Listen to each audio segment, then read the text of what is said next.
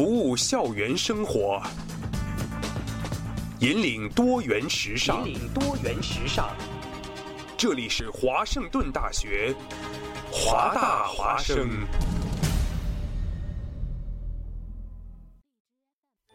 烟雨朦胧，草木常青，西雅图又度过了安稳而平常的一天。暮色渐沉，喧嚣渐息，每一个夜晚，我们都在同一个地方，让声音乘着电波化为雨水，滋润所传达到的每一处土地。听众朋友，晚上好，欢迎收听直播的华大华声。生过留痕，却永不落脚，因为那道电波所承载的是锋利如现实、飘然如梦想的每一位广播人的信仰。声音在，信仰在，我们在。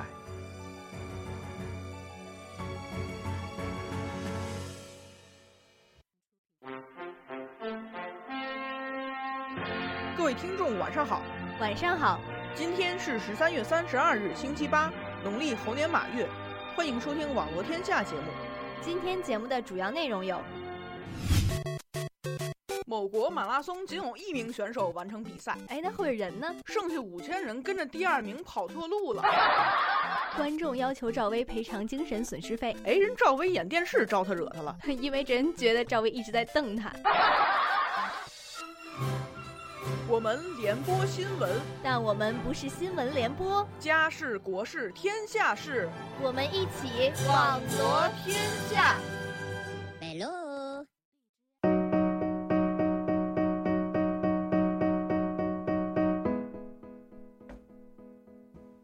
收音机前听众朋友们，大家晚上好！您现在在收听的是华盛顿大学华大华声网络天下栏目，我是主播夏夏，我是主播加菲。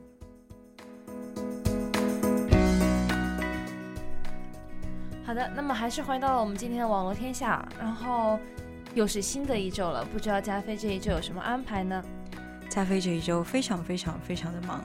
准备赏雨晒太阳，感受一下夏天的温度。是，其实到现在来说的话，其实已经到了一个黎明前最黑暗的时期了，离大家放假其实已经就是遥遥在望的感觉。是的，就倒数大概只剩下两三个数了。是，所以同学们就到这个地方了，可以稍微再坚持一下，就是你们就是已经到达最黑暗的时光了，胜利的曙光就在前面。没错，所以希望大家熬过这个阶段，然后去迎接你们美好的暑假。是的。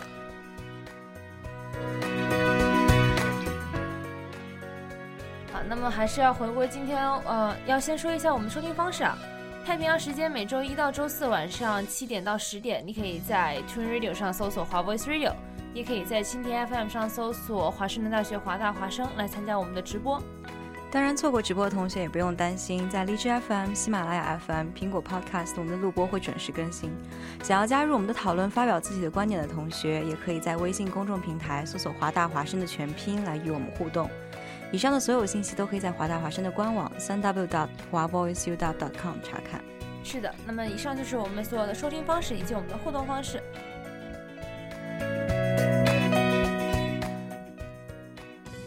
好，那么要回顾我们今天的新闻啊，我们今天还是给大家带来一些就是国内外各种比较嗯关注度比较高的一些新闻。那么今天要讲的第一个新闻呢，其实是跟电脑有关。是的。这是一个最近浩浩就是影响颇大的一个黑客病毒。是的，那么这个病毒名字也挺挺好玩的，叫“想哭”。就是这个病毒看来就是真的是让全世界都想哭的感觉。中了它的毒就是哭也哭不出来。对，这样的一个病毒呢，它其实是嗯。这个东西它是席卷了全国许多，就是微软视窗操作系统电脑。还好我们自己用的不是微软。是的，是的，幸亏我们用的是 Mac。对，还是有点小幸运的。然后这个病毒呢，它它为什么受到关注？是因为它现在它的袭击已经达到了史无前例的级别。因为好像我们有很长一段时间没有听到说有什么特别著名的病毒，或者是杀伤力特别强的病毒。我记得之前。比较小的时候，什么熊猫烧香是吗？对对对，当时就天天讲熊猫烧香是一个，就是我记得还那个就是这样的普及教育知识已经到做到了小学生那里，是就是告诉小学生千万不要点开一个叫做时髦烧香的软件。对，因为现在记得当时好像自己应该就是要不在上小学，不是初中的样子，是的，就是当时好像还还看过那个图标，就是那个熊猫烧香，就是啊，给你对，拜几拜的那种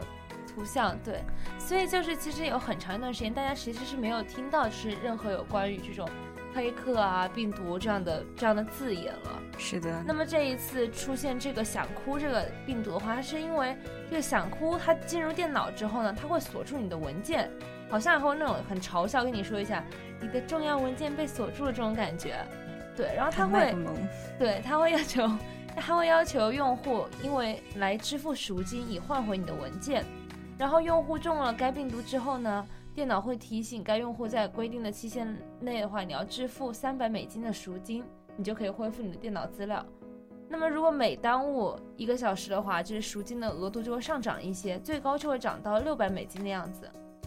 对所以它就是一个不断引诱你那个去为它支付赎金这样的一个过程对，就程。有点像那种网络绑架的感觉。对对其实对被锁住的是你的你的电脑文件。对，因为文件丢了，肯定也是非常心急如焚的。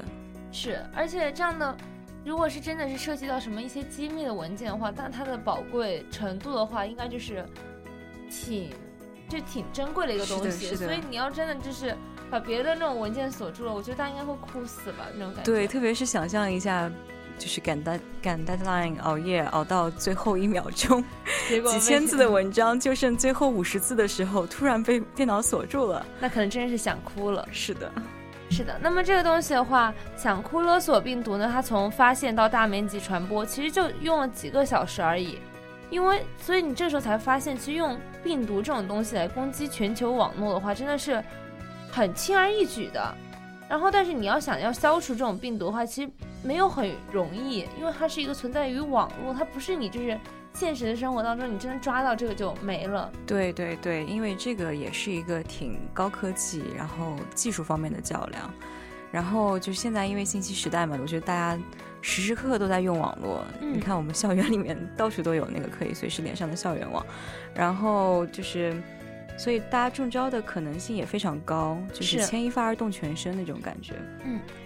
所以这个东西的话，它其实在全球九十九个国家和地区就发生了超过七点五万起电脑病毒攻击事件，其实是很大的一个数量，这可能真的是就一传十那种感觉。对对对对，一传十，十传百，而且它还有很多，就是不仅仅是像我们一些赶赶 deadline 的同学，对或者是这样的一些，嗯，就是大家一些学生之内发生的事情，它还影响到了很多，就是多个国家非常重要的一些领域，嗯像是俄罗斯的内务部就有大概一千台电脑被感染，是就是呃，根据那个 Splunk 网络安全公司主管描述，他说这是全球迄今为止最大的勒索软件攻击事件之一。嗯、俄罗斯所受到的攻击远远超过其他的受害者。嗯他像他们内务部，还有像梅加风电信公司，都遭遇到这种病毒攻击。是的然后虽然是现在已经控制住病毒扩散的规模，但是他们大他们现在大概估算了一下，大概有一千台电脑已经被感染。是。而且这是它的内内务部，所以就是已经是一个很机密的地方，是的不是说像老百姓这种感觉，就是你的电脑我的电脑，它是一个已经深入到国家机密那种感觉了。对，而且是有点像国家内部的一些资源文件那种，就还像他们也讲到，就是俄罗斯很多政府政府文件也有可能，就是在这次攻击中也有可能会遭受到一些攻击。是的，而且目前的话，其实大家尚未知道，就是到底是哪一个黑客组织，就是嗯领导了这一次的袭击。不过，但是就是业界人士他们的共识是，这一款想酷病毒呢，它其实来源于美国国家安全局的病毒武器库。这其实啊挺、怎么讲，就是应该是一个比较受到保护的地方。但是因为上个月美国国安局它遭到了一个呃泄密事件，所以它研发的病毒武器库就被爆发曝光在网上了。但是不少那个啊，呃，网络安全专家也指责说，就是因为美国你是斥巨资去研发这样一个黑客呃攻击的、工具嘛，但是而并非是一个自卫机制，结果你就造成了这个全球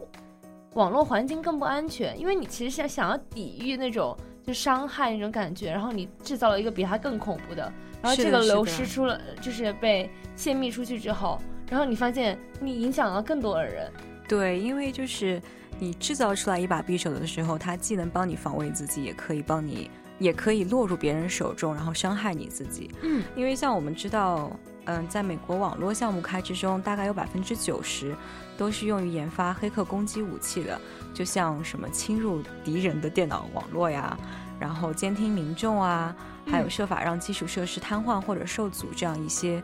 非常具有攻击性的一些技术，是，而不是说怎么样维修我这个系统，怎么样让它做一个就是密不透风的这样的一个墙这种感觉。嗯，所以就他们。制造了一个非常具有攻击性的这样一个武器，然后最后也反过来自己也深受其害。嗯，而且这样的一个东西啊，不仅仅是刚刚在我们讲到了美国和俄罗斯在就是传播，在伤害到大家的利益方面，其实在中国也是。在中国的话，其实，在嗯中国的一些高校的教育网以及校园网已经造成了很大的一个影响，导致许多的实验室数据和毕业设计被锁。我觉得这其实让人很头疼的一个东西，因为这种东西对于，嗯，国内的小朋友们来说的话，应该就有点像对于我们来说，比如什么毕业论文这种感觉。对对对，呕心沥血，然后奋战了那么久，结果被锁了。对，像我们现在写个十几页的 paper 就已经头大的很厉害了。嗯，像毕业论文一般都是三十多、四十多页这个样子的。是，想想看，就是别人。说不定是花了一年的功夫，或者是几年的功夫，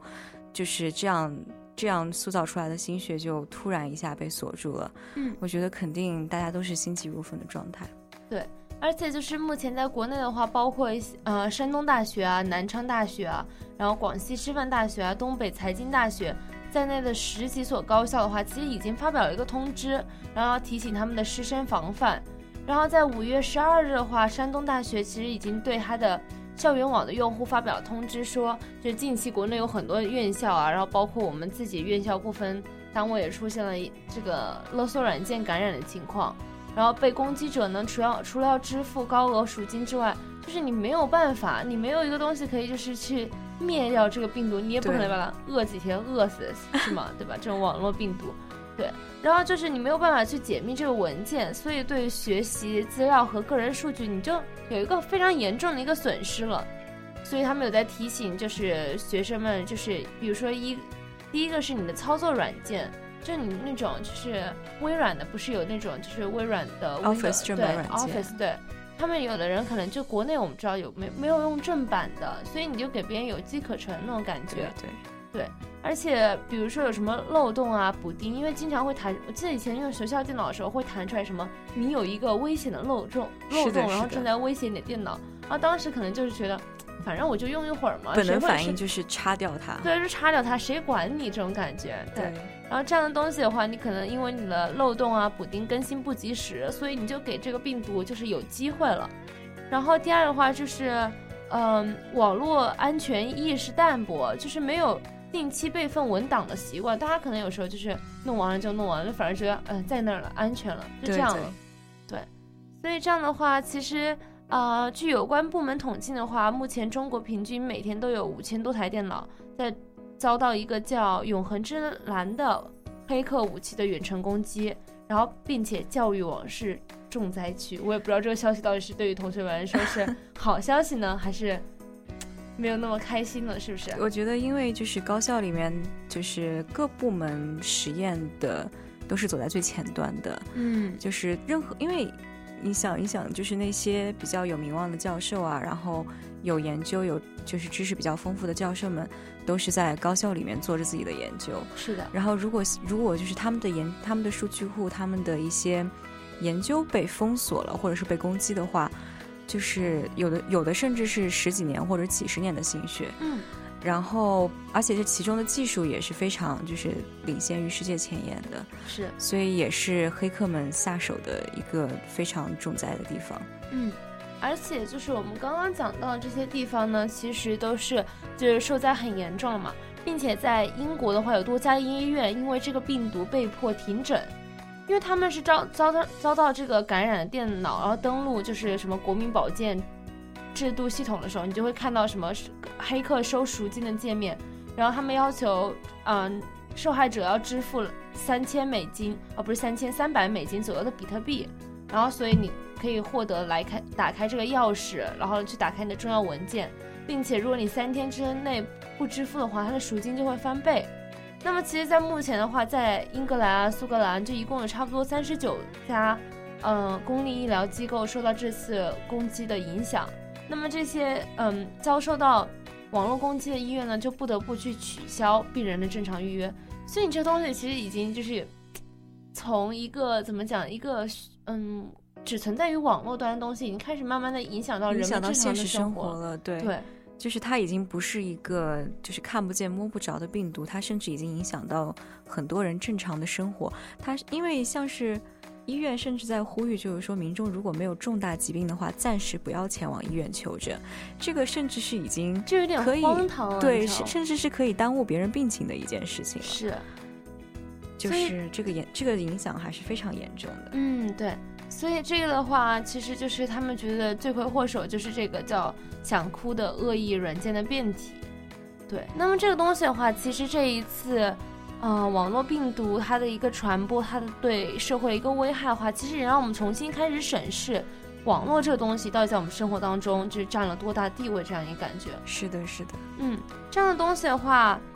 网络的话，其实我们现在知道，所有的一切信息根据网，因为有网络的存在，所以它的传播变得无限的，就是加，就是传播速度变无限的加快，这样的感觉。是的，而且我们很多的同学，包括我啦，其实都会喜欢把东西存在云端上面，是因为就是自己的电脑硬盘不够大，然后云端上面还有那么多空间，然后就直接通过网络上传上去。但其实上如果试想一下，如果真的全球网络都受到这样一个很严重的攻击，然后全球网络都瘫痪了的话，那我们所有的那些重要文件在云端上面就真的是取不回来的。嗯，没错。所以这样的一个东西的话，就让我们重新去，嗯，重新去审视你自己的电脑，嗯，网络安全这样的一个东西。就如果你现在就什么有什么补丁啊，什么杀毒软件，赶快装吧。我觉得是的，是的。而且还有就是，同学们一定要记得。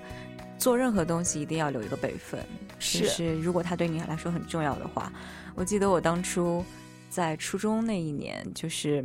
换了一个手机，嗯，然后那个手机我当时想着，我过两天再去把它那个上面文件给取下来，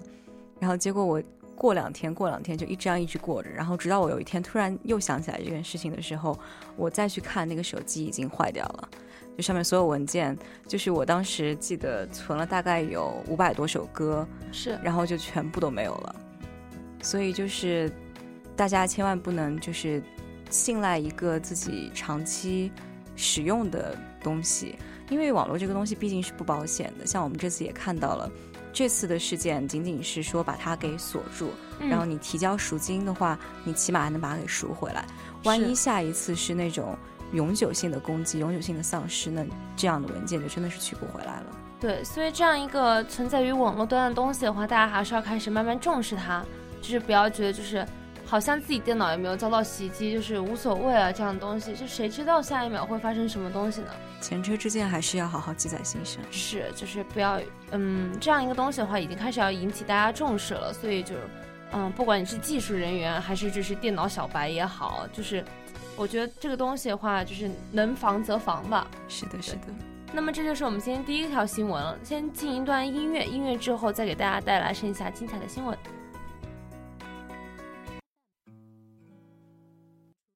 She was a boy was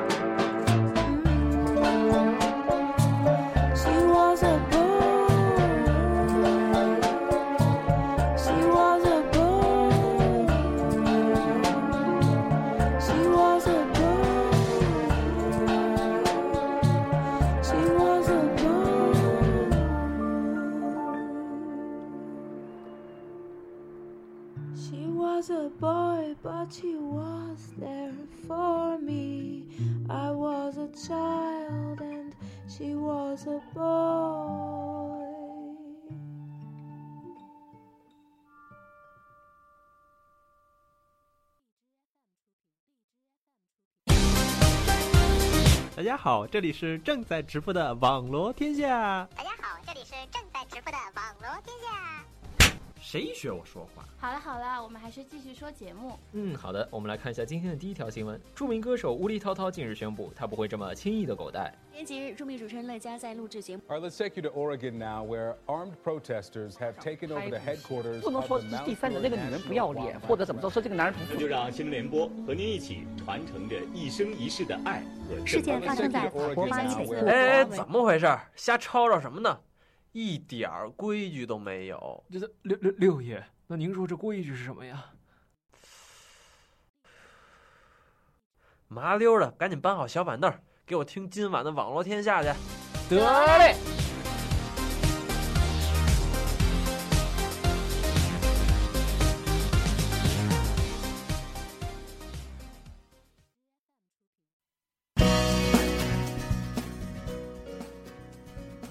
好的，欢迎回来。现在是西雅图时间晚上的八点二十三分。您现在在收听的是华盛顿大学华大华生网络天下栏目，我是主播夏夏，我是主播夏飞。那么现在要进入我们今天的第二条新闻了。第二条新闻其实是对上个星期一条新闻的一个近啊、呃、近期的报道，进一步的报道。对，要讲到的是还是这个我们这个蓝鲸的死亡游戏啊。是的，因为我们上一周给大家讲的是这个蓝鲸的死亡游戏是一个非常让人让人心人恐慌的一个游戏。对。但是这一周就是刚在我们上周讲完不久，又出现了新的进展。对这个进展的话，其实就嗯，夏夏觉得还是比较让人就是舒心，又同时比较又有舒心了，同时有又有很多顾虑的这样一条新闻。是的，对，因为这个嗯，蓝鲸的发明者还是最终被捕入狱了。俄罗斯开始就是严厉打击蓝鲸死亡游戏这样的东西。对，这样的话，我们这边有个画面，其实从画面上可以看到这个俄罗斯的年轻男子啊，他差不多是。他上面写的是二十一岁，因为他其实看起来，感觉就是你要把丢在人堆里面，我是分不清来他是就是有多怎样内心的感觉就是一个普通的像我们身边同学的同龄人那种感觉。但是其实你可以看到，就是感觉他这个图片的话，看起来就是没有什么表情，就就眼神看起来也比较阴冷的面色苍白，对，像个僵尸一样，挺恐怖，有一点点恐怖的感觉。但是如果你看他整体的话，其实觉得他就是就是一个普通人而已。对，所以这个二十二十一岁，他这个人嘛，他就是这个臭名昭著的蓝鲸游戏的发明者。然后他发明这个疯狂游戏，先给大家报道一下，已经是在俄罗斯导致至少十六个少女自杀，并且在很多国家越传越广，包括我们上个上个星期讲到的在美国也有啊。其实你现在上网去搜这个蓝鲸游戏的话，其实还是会有很多网站这样的东西。是的，因为我们刚刚也讲了，网络的传播效应还是很大的。嗯，而且这个人的话，他其实从二零一三年啊，他就开始在网上去传播这个蓝鲸游戏，他就用一些极其恐怖的血腥的视频，然后吸引未成年人。因为未成年人嘛，什么都不懂，也不是什么都不懂，就心智还不不是很成熟。然后你看到那些什么呃极端的恐怖血腥的视频的话，然后就觉得哎被吸引住了，然后所以他就用这些方法来吸引了大规模的参与者，然后通过跟参与者下下任务的话，一步一步就不断的去就是把他这个游戏变难这种感觉，然后有一些孩子呢，其实，在游戏的初期就停下来了，因为看着，因为我们上学期，呃，上个星期也给大家报道了，就是他的一些任务的话，其实要求挺苛刻的，什么四点二十起床啊什么，而且就是在凌晨那个时候，就是一个人都没有，然后就是自己孤身一人在那边看一些恐怖片啊，对啊，看一些就是非常反人类的一些东西。是的，那么有一些孩子呢，他其实就在游戏初期就可能因为这些那些的原因就停下来了，但是有一些呢，其实就渐渐就沦陷了。然后这个人的话，他就在这个主谋的话，其实就在其中找一些最容易受他控制、心理防线最容易突破的孩子。所以这个人其实，我觉得他自己也是有一点办法，就是咱们从一个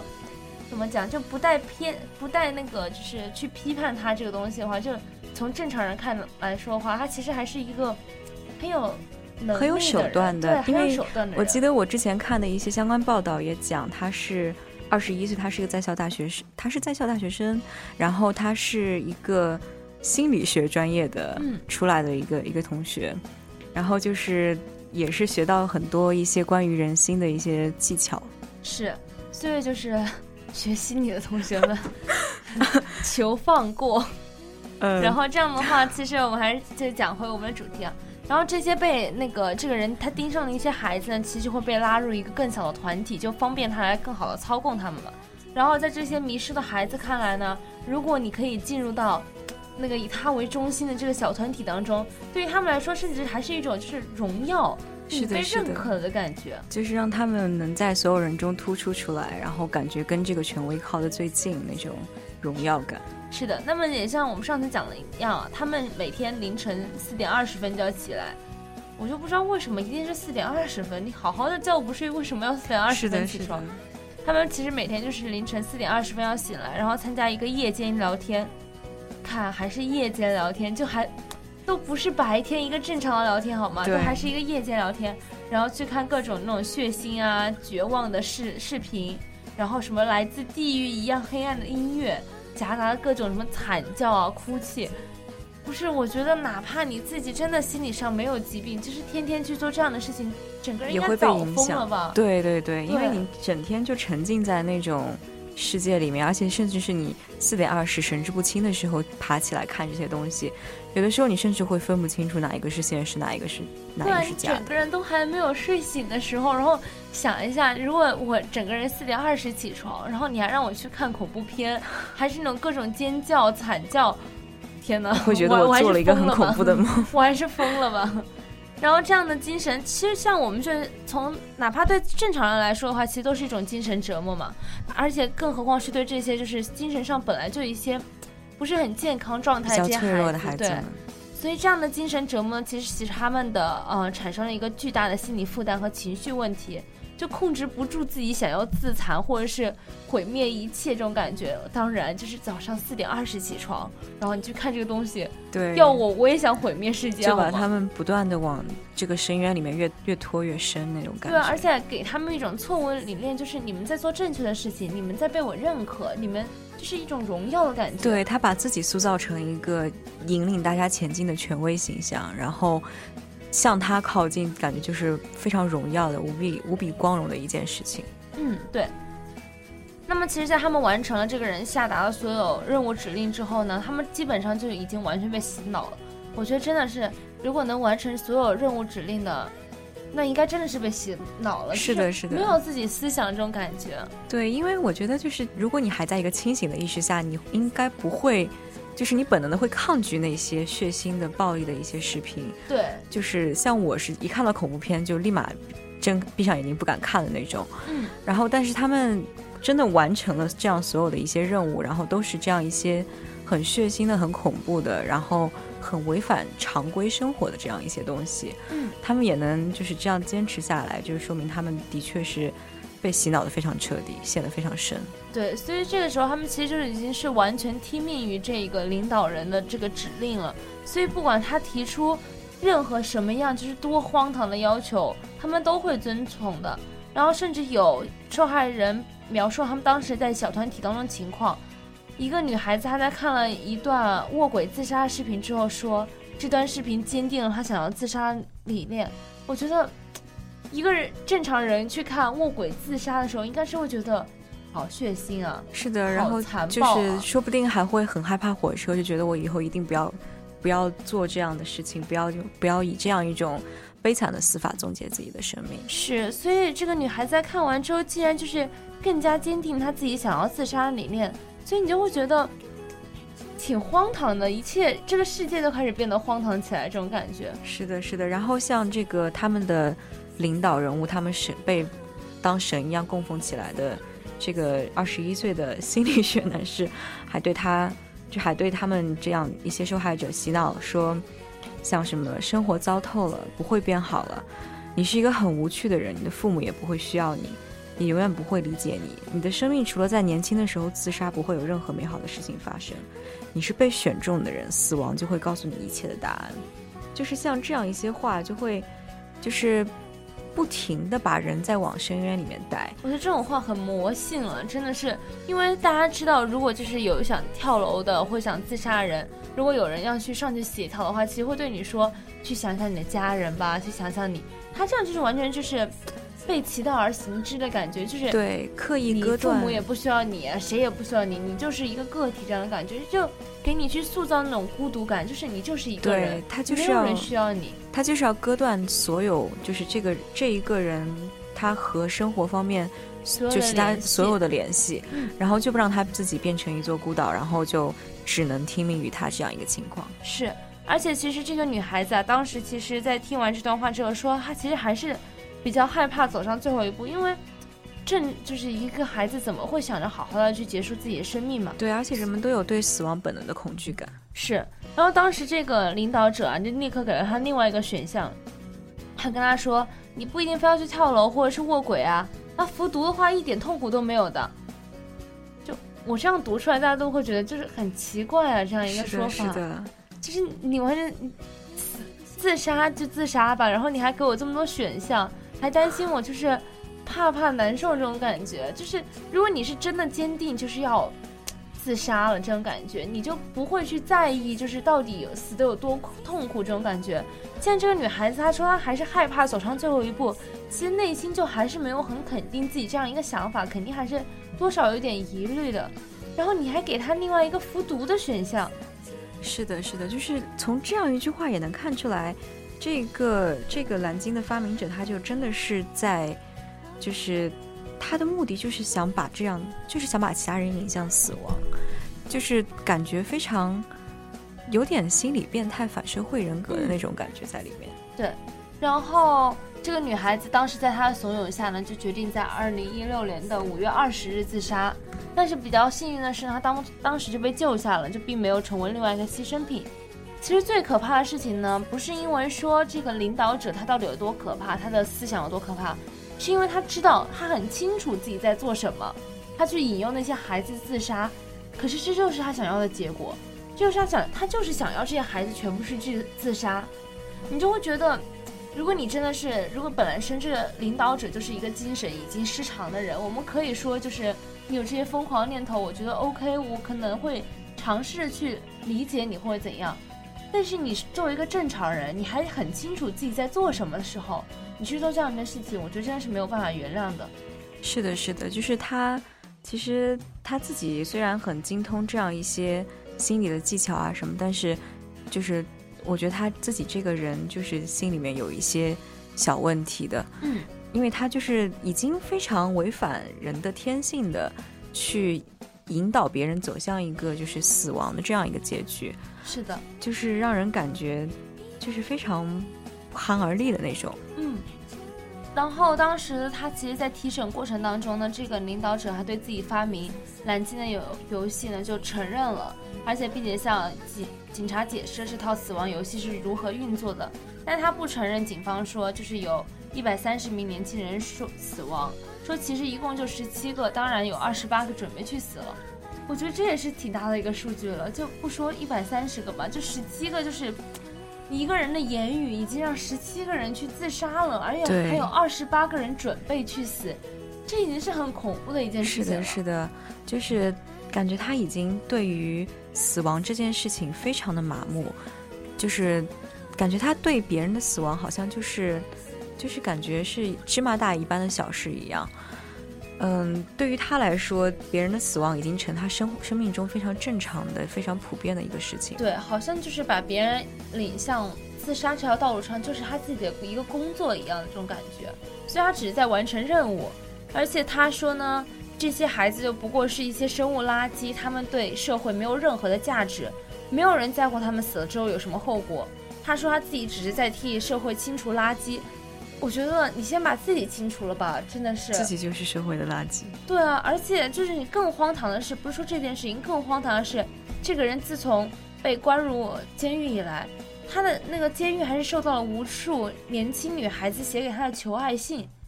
你就会觉得为什么这个社会怎么了？对啊，就这个社会到底怎么了？然后这心理学家表示呢，这些爱上他的这些女孩子呢，经常就是没有从家长那里得到足够的爱和关注。而这个人呢，他就是利用他们这一点，在网上给他们提供一些支持或是关爱，所以就是，就是你完全就是在残害那些就是没有人疼、没有人爱的孩子。是的，是的。其实我们就是可以来考反思一下，为什么这样一个人会收到那么多少女的求爱信？因为我觉得这样的一个人，按理来说，他是一个非常让我们本能感觉非常十恶不赦的、非常。冷酷麻木的一个人，但是居然能收到那么多少女的求爱信，我就在思考是不是很多就是心理上且比较就是比较脆弱的、比较容易受别人影响的一些青少年们，就是死亡对于他们来说诱惑力是不是特别的大？对，因为就是我们虽然。所有人感觉本能的反应都是畏惧死亡，嗯，然后父母从小到大也也都在教育我们，或者是老师同学们从小到大有在也都在告诉我们说，死亡是一个非常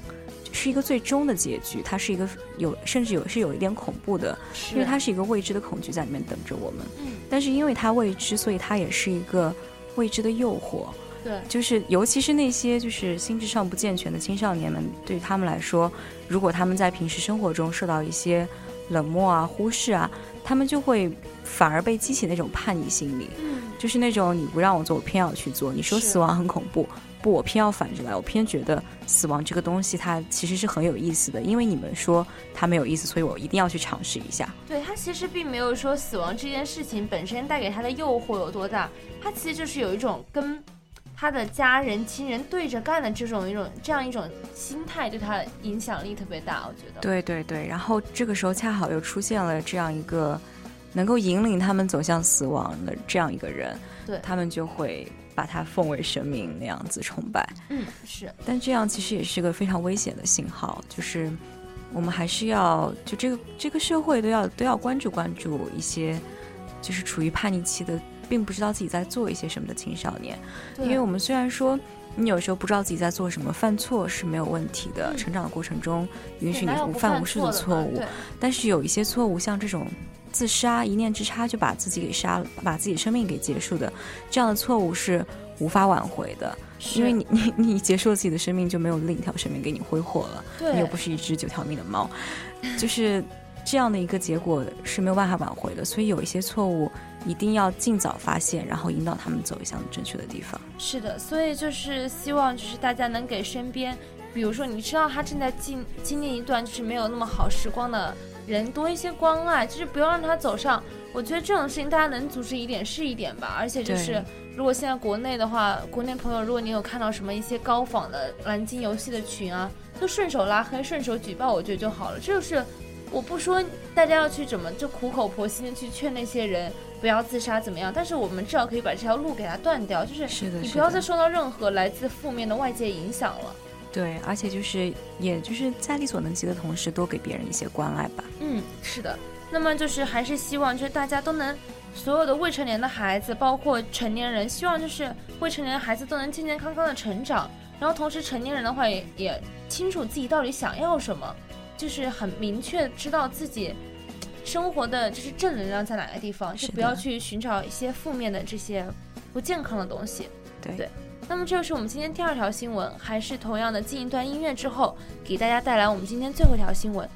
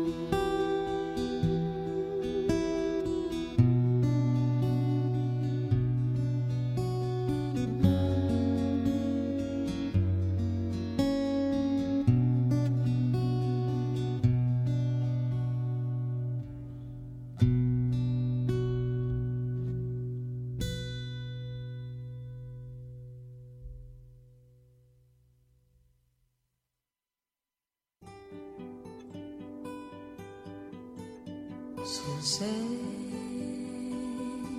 在敲打我窗？是网罗天下。是谁在撩动琴弦？是网罗天下。是谁送你来到我身边？还是网罗天下。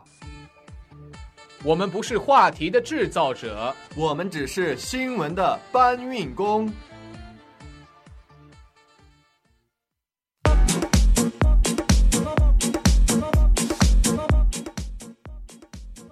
好的，欢迎回来。现在是西雅图时间晚上的八点四十六分。你现在正在收听的是华盛大学华大华生网络天下栏目，我是主播夏夏，我是主播加菲。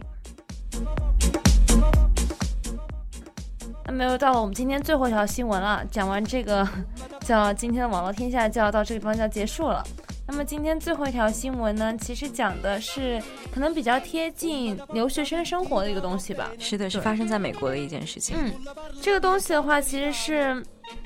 有关于小孩在学校吃午餐的这样一个东西。在有些学校呢，有如果有些家长他拖欠伙食费的话，就食堂员工会当着小孩的面，然后将热气腾腾的食物从孩子面前打端走，甚至倒掉，然后换成一个冷的三明治和一小份牛奶。然后在美国的话，这样的做法其实叫做一个午餐羞辱。是的，就是当着孩子的面就把这个食物倒掉，也不愿意给他吃，就感觉是一个有点残酷的事情。对，而且就是小孩子嘛，就是大家自尊心其实还挺强的。你在小孩子面前做这种事情，其实有点伤了他自尊。然后今天我们会讲到这个的话，其实是因为在宾夕法利亚州的话，这样有一名初一的学生叫多兰。然后在去年秋季开学第一天的午餐时间呢，当时食堂的收银员他就发现多兰去年的伙食费都还没有结清，于是当时呃食堂员工他就当着所有孩子的面把多兰的披萨啊、黄瓜片啊、什么苹果啊、巧克力牛奶啊都全部扔进了垃圾桶。然后多兰他自己就说，他们当着所有的人的面就把我的午餐倒掉，让我觉得非常不好意思，因为同学们都在议论我。所以其实你可以想象到当时一个情况，就是挺窘迫的。我觉得是所有人灼灼的目光望着你那种感觉。对，这是一个非常其实涉及到一个当众羞辱这样一个一个存在。对，而且就是他在被羞辱之后呢，多兰哭着回到家，他的那他母亲说，多兰他其实有资格申请免费午餐的，不过就申请手术非常复杂，结果就一直没有下来，申请没有下来，所以才有现在的问题。你就会觉得，嗯，明明是一个你的申请流程出了问题，为什么最后受罪的是个小孩子？对对对，就是他自己受到那么不公平的待遇。嗯，而且就是同样的事情，不仅这一件，在阿拉巴马州的话，当时有一个叫乔恩·毕文斯，他的儿子正在读小学。二零一一六年六月的话，有一天他的儿子放学回到家，毕文斯又发现自己儿子手臂上有一个微笑的娃娃脸。起初他就没有多想，结果后来仔细一看的话，他发现娃娃脸下面还有一句话是用英文写的，是给我午餐费。所以你这样的话，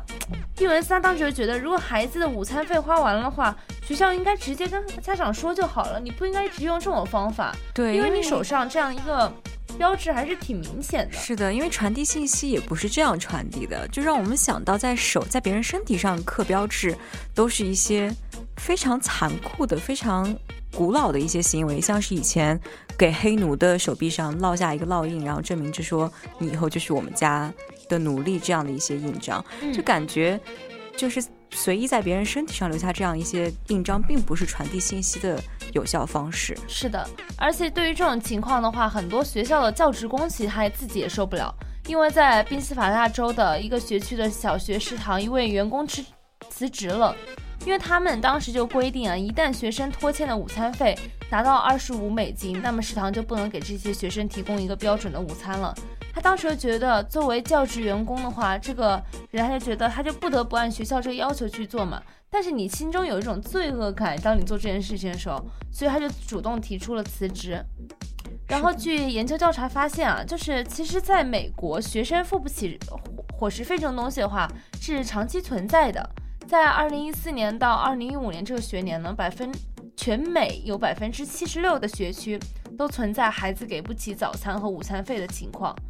然后最近的话，这个问题又再次受到大家重视，是因为美国联邦农业部它发表了一项规定，要求在七月一日之前，每个州必须要出台具体的政策来解决这些问题。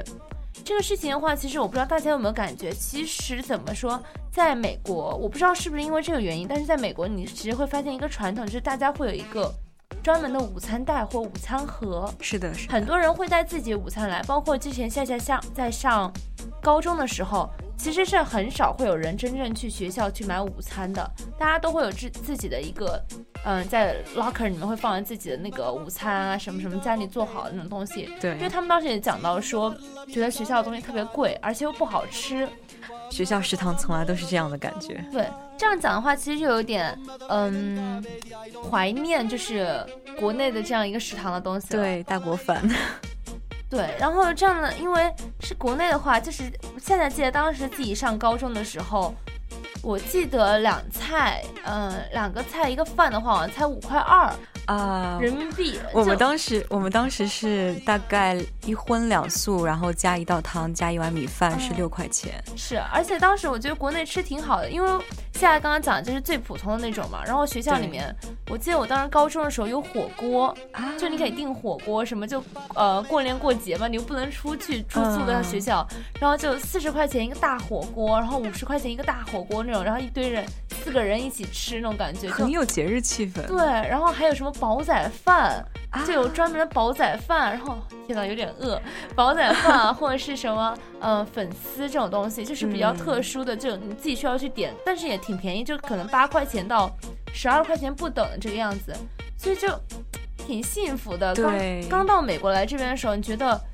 吃的东西差这么多，就算算了吧。是你的的价格还是一样的，只是换了个单位而已。对对对，就一下乘乘六点几，是现在现在现在已经要乘七的感觉。对，就其实挺不可思议的一个感觉。对，然后就是现在基本上我就是宁愿自己在家做饭，也千万不要去食堂吃。是，所以就过来之后，大家都说嘛，就到美国来，其实别的没学到什么，英语没提高多少，大家都变成一个一个二个好厨子。是的，而且就是学会了各地的方言，这样一个感觉。做，但是真的是生活所迫呀，没有办法。是的，八大菜系每个都精通呢。对，经常在国内的时候，然后别人就问说：“哎，你出国，那你做饭怎么办呀？自己做，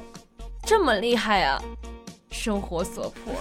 都是为了生存，就讲的特别可怜这种感觉是。但是的确也是这样的一个东西呢，大家。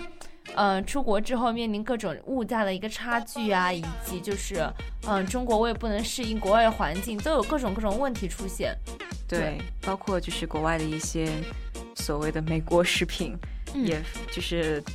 已经被大家付费已久的，像什么 General Tso's Chicken，对，还有像什么 Orange Chicken Orange Chicken，对，没错。那么就是还是谈回我们今天这个美国食堂的这个问题啊，因为这样的一个问题呢，其实是也是教育方面的一种问题，我觉得是的，因为你让孩子，你没有给他一种正确的方式去告诉他你应该交伙食费了。因为我们知道，就是拖欠，嗯，费用不交肯定是他自己的错，是的。但是你用这样一种态度、这样一种情况去告诉他、去这样告诫他的话，我觉得这样是不对的。因为你明显可能你可以直接跟家长打电话嘛，对,对，你就没有必要去当着孩子的面，因为首先孩子不赚钱啊。他自己不是他自己经济生活的来源，他没有办法去支撑他这自己这样的一个生活。你跟他，你在他面前这样去就是折磨他，去羞辱他，他没有办法，他没有钱交还是没有钱交，你根不能根本上的去解决这个问题。对，而且处理方式也是非常不得当的，就是像一些什么。把已经有的热腾腾的午餐倒掉，然后不给他吃，就是这样什么意思？其实不能解决任何问题，你反而浪费了很多粮食。对、啊，而且就是像什么当着所有同学的面把他的东西全部扔掉，然后告诉他你该交钱了，这个是一个已经涉及到一点羞辱别人尊严的那种。那种侮辱在里面了。是的，而且我觉得这样的话，在孩子的心理上会或多或少有一些阴影，不知道以后会怎样。但是你肯定会觉得，就是啊、呃，可能会以后觉得在众人面前没有办法抬起头这样的感觉，都会有。我觉得这样的情况，对，所以这样的一个东西的话，还是希望就是更多的人去关注这个问题吧，就是小孩幼儿教育问题这样一个东西。就是你怎么样去真正，我觉得实际根本上去解决这个问题。因为我觉得我的想法是很简单，就是我们有问题，我们去解决问题，但是我们不要涉及到别的东西了。是的，因为孩子他真的是，就是你这样在他，